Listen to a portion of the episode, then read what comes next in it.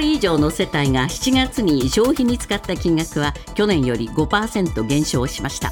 5ヶ月連続のマイナスでマイナス幅は2021年2月以来2年5ヶ月ぶりの大きさです。食料が2.8%減少したほか教育費も19.8%減少しました。また自動車購入や携帯電話通信料も減少していて長引く物価上昇を受け支出を減らしていることが鮮明となっています。来年度の概算要求の総額が一般会計で過去最大の114兆3000億円余りとなりました。岸田政権が掲げる防衛力の強化を受け防衛省の要求額は7兆7050億円に達したほか長期金利の上昇で国債の利払い費が2兆円以上増えたことも総額を押し上げました。京都アニメーションの放火殺人事件の初公判が昨日開かれ青葉真司被告は起訴内容を認めこんなにたくさんの人が亡くなるとは思っておらずやりすぎだったと思っていますと語りました。弁護側は心神喪失で無罪または心神耗弱で刑を減刑するべきとしました。一方の検察側は妄想はあるものの完全責任能力はあると主張しました。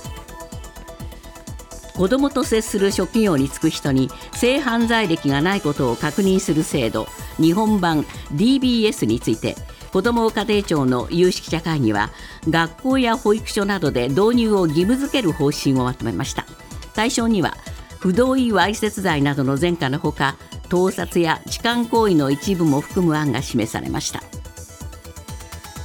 大阪府と大阪市は人工島の夢島での開業を目指すカジノを含む統合型リゾート IR 開業への工程などを定めた実施協定案を承認しました。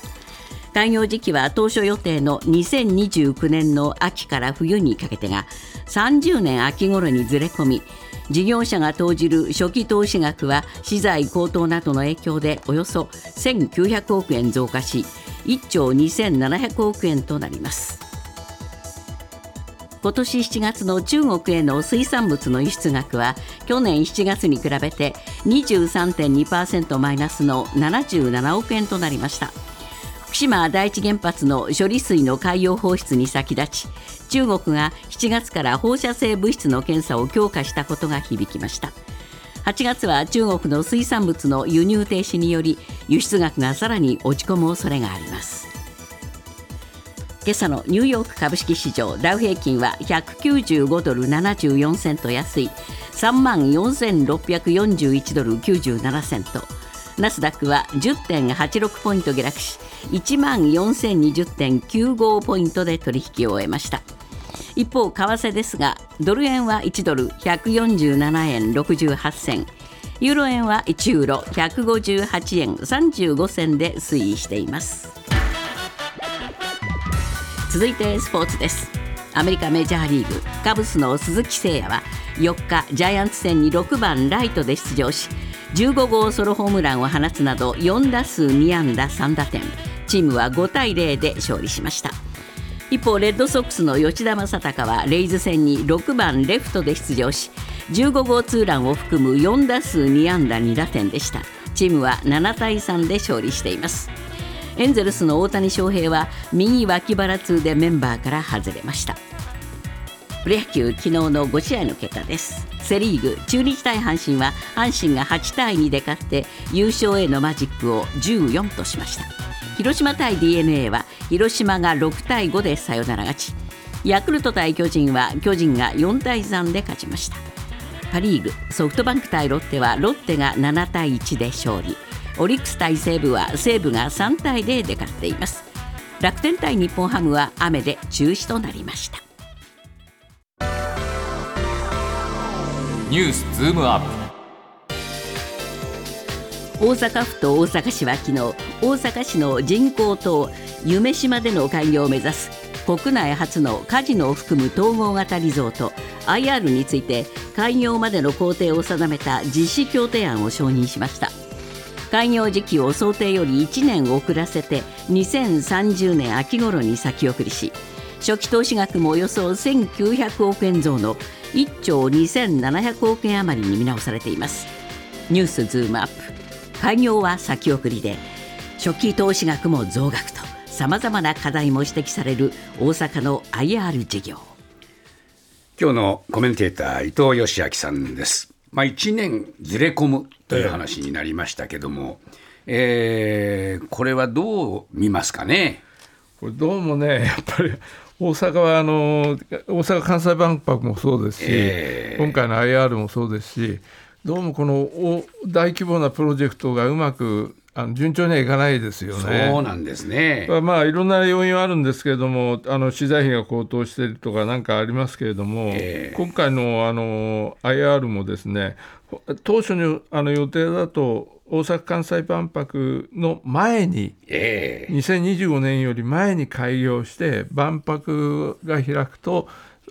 世界中からお客さん来るので相乗効果を狙うっていうそういう目論見だったんですよね。これはね、それなりのな流れとしての計画として分かりますよね。良かったんですよね。ただまあコロナの影響とかなんかいろんなことで、あのー遅れてですね、ええ2029年秋から冬頃っていうふうに一度なってたんですけど、はいえー昨日のあの承認された協定案ではそれをさらに1年ぐらい伸ばして、えー2030年秋と。いうことで、これはあの国にあの整備計画の認定をしあの申請したんですけども、それが認定されるのが半年ぐらいずれ込んだんで、えー開業も1年伸びちゃったというんですけど、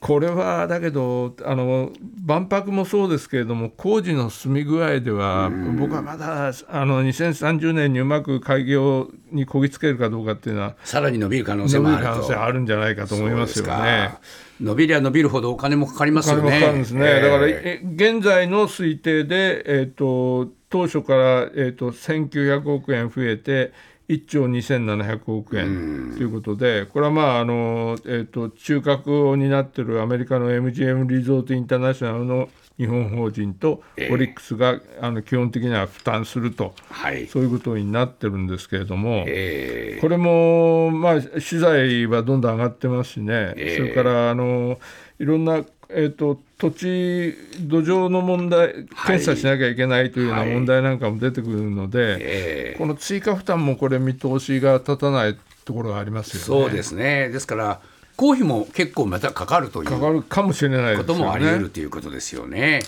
あんまりね、いい内容見つからないんですけれども、それでもやっぱり強行するんですかね。まああのーいやりたいんでしょうね、ここまで来てるとね。ええただ、あのー採算取れるのかっていうのについてですね、ええ今日例えば日経新聞なんかが検証してるんですけれども、はいえっと、今回の大阪の IR 計画っていうのは、えっと、年間で5200億円の売り上げが上がると見込んでるんですが、その8割は、えっと、カジノ事業で生み出すと、こういうふうになってるんですけれども、はい。実際あの、じゃあカジノ施設の床面積っていうのは、あの IR 全体の面積の3%以内っていうふうに定められてるんですよね。だから非常にあの小さなところで、その8割、全体の8割の収益が本当に埋めるのかと。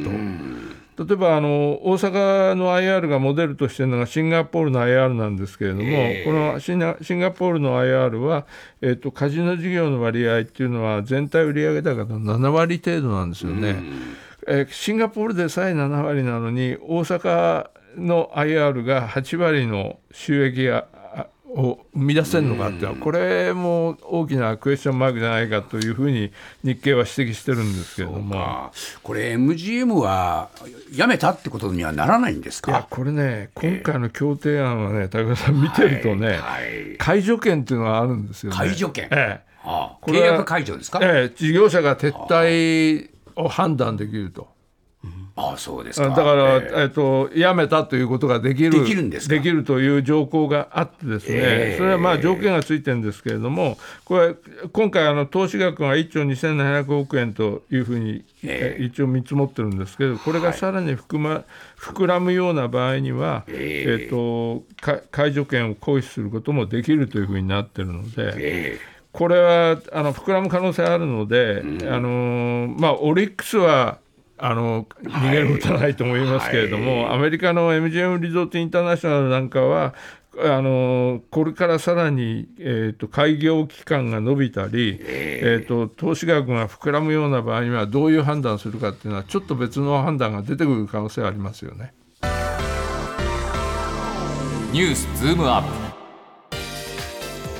子どもに関わる仕事に就く人に性犯罪歴がないことを確認する日本版 DBS について子ども家庭庁の有識者会議は昨日学校や保育所などで導入を義務付ける方針をまとめました。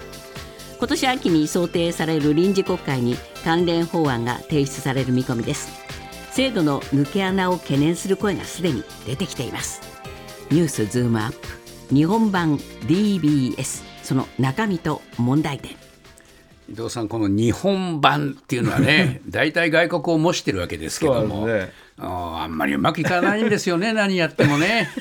まあ、そう悲観的に最初から言うと、この制度うまくいかないのでね、あのー、これ、おっしゃるように、えっと、モデルはイギリスなんですよね、ね。イギリスでは10年以上前、2012年から導入してるんで、あのディスクロージャーバーリングサービスっていうんで、えっと、再犯率が高いとされる子どもへの性犯罪を防ぐための一つの取り組みなんですけど、えー、イギリスの場合にはあの例えば先生とか指導者になりたいっていう人があの学校に応募してきたらですね学校などがその制度を運用するこの DBS 制度を運用している機構に問い合わせると、えー、このあの応募してきた人の過去の犯罪歴なんかのチェックができると、うん、こういうのでこれは、えーとあのもし機構その機構があの確認してその人にそういう前歴がないということがあのはっきりすればあの証明書を発行するそして、えーと、あの学校なんかは安心してその先生をあのや雇えると。こういうシステムなんですけどね、はい、これを日本でもどういう導入しようという、そういう動きなんですね。えーはい。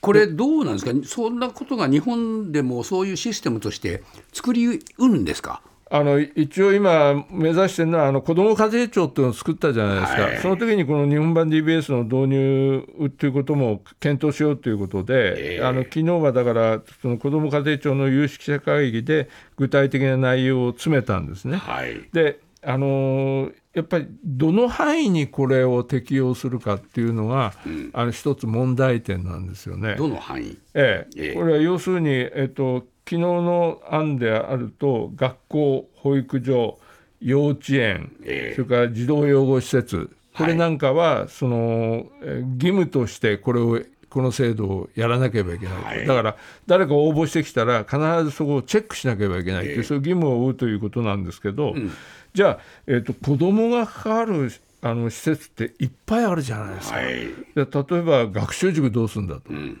それからスイミングクラブとかああいうスポーツクラブどうするんだと、それから今話題になってるようなあの芸能事務所のね、えー、子役なんかで出てるこういうのはどうするんだと、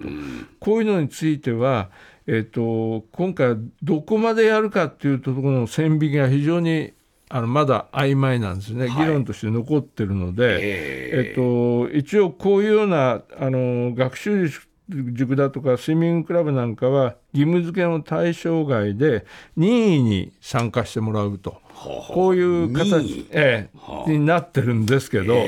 実際あの先月あの大手の中学受験塾の四谷大塚の元講師があの教え子の子供教え子のあの盗撮行為なんかやって逮捕されたありましたよね。と今回の案だとこのようなケースというのは、一応、あの四谷大塚なりが任意で参加すると。ね、だ調べてなきゃ分かんない分かんないという、こういうことになるんですよね。えー、どうなんでしょうかね。これはだけど、その網を広げれば広げるほど、もう再現なくなる。再現なくなるし、じゃあ、どこで義務化とあの任意参加と線引きするか、例えば、保育所は義務化で、例えばじゃあ人気認認認可外の保育施設はその任意と、ええ、これでいいのかと、はい、で学校は義務化で学童保育ってあの放課後やってる、うん、学校でやってる、ええこれは任意だと。この線引きっていうのはじゃ意味ないんじゃないかって話にもなりますよね。これはあの子供としてはどっちに行こうと同じことなんでね被害に遭う確率も同じなのに、そういう線引きをが果たして妥当なのかどうかっていうのはやっぱりこれから議論して詰めなきゃいけないところですよね。そうですね。それとどうなんでしょうかね、このお日本版の DBS のそのおまとめる情報というのはですね、ええどっからどこまでをその調べられるのかってことですよね。そこなんですね、ええ。これはまたあの別の視点が出てきててですね、え一応あの、えっと、職業選択の自由みたいなあるわけですよね。ですから応募してきた人があの先生になりたいというのにそれを制限する可能性というのはあるわけですね。じゃあどれぐらいの間その人のあの、えっと前歴をチェックできるのか、ここもまた一つ問題になってきてて。えあの刑法で日本の刑法だと,、えっと10年間というのは一つの区切りになってて、えっと刑の執行を終えて10年経過したらもうその言い渡しは効力を失うと。だから10年経過すれば、えっともうあのなかったこと刑はなかったことになると。こういうことになってるので、ただ、えっと実際の問題としては例えばそのこの間のそのさっき挙げた四つ葉大塚の元講師でも、えっと、少年時代にあのわいせつ事案を起こしてたみたいなのがあ。の TBS のあの取材なんかで明らかになってるんですけど、これ10年ということで縛ってしまうとこのようなケースってのはチェックできないわけですよね。だからそういうような問題とは出てくるので、ほあの10年であの区切ってしまっていいのか、だけどそれを際限なく広げていけばさっきのあの憲法で保障されている職業選択の自由もあの狭めてしまうことにならないか。まあいろいろ問題出てきますよね。かなりね、あのえっといろんな問題あるので、私はやっぱりあのとにかく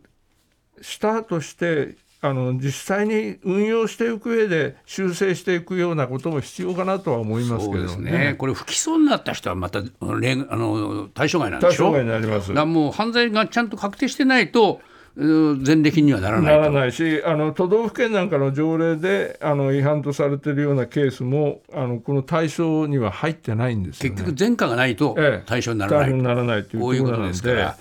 曖昧なところは全部うオミットされてしまうというねですよね。こういうとこだからまあろ、子ども家庭庁は今回のあの意見を踏まえてあの秋の臨時国会の法案提出をやろうという方向なんですけど、やっぱりここは国会でかなり議論を詰めていかないといけないと思いますね。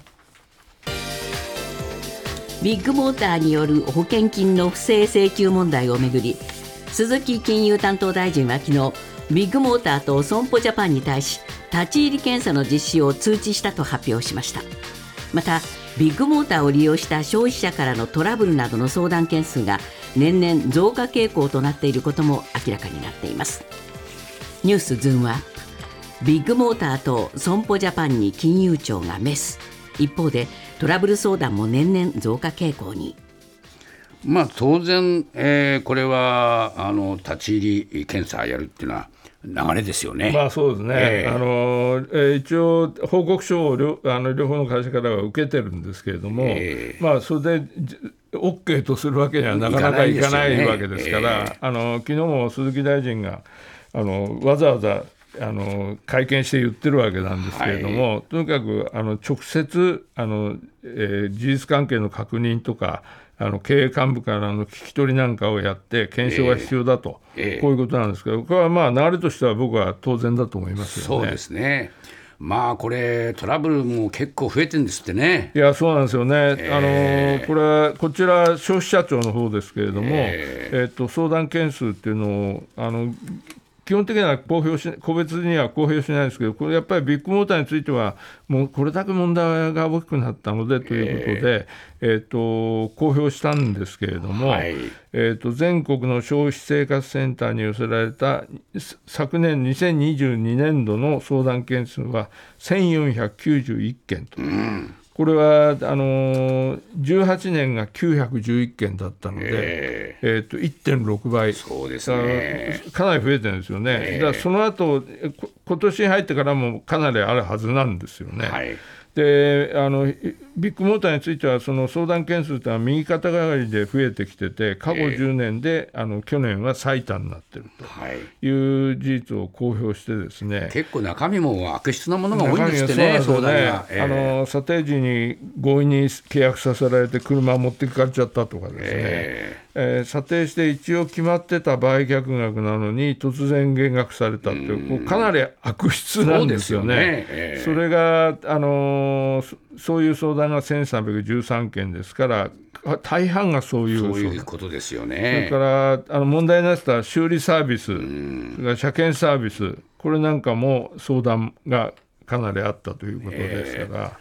どうなんでしょうかね、こういうその会社そのものの、そのなんていうのか、存存続の価値っていうか、そこを問わないといけないんじゃないですいやか。あのこれがだから普通に営業してるえ会社として、あの成り立ちうるのか成り立ちうるのかっていうところがあるのと、ええ。もう一つ今回の問題というのはその、えっと、損害保険会社の方にもはい問題ありましたよね,、そうでしたね。だから損保ジャパンにも今回検査入るんですけれども、ええ。これもやっぱりその損保の親会社のあの損保ホールディングスの方にも、ええ。あの責任があるんじゃないかというんでそちそうですよね。らまであの事情聴取もしようと。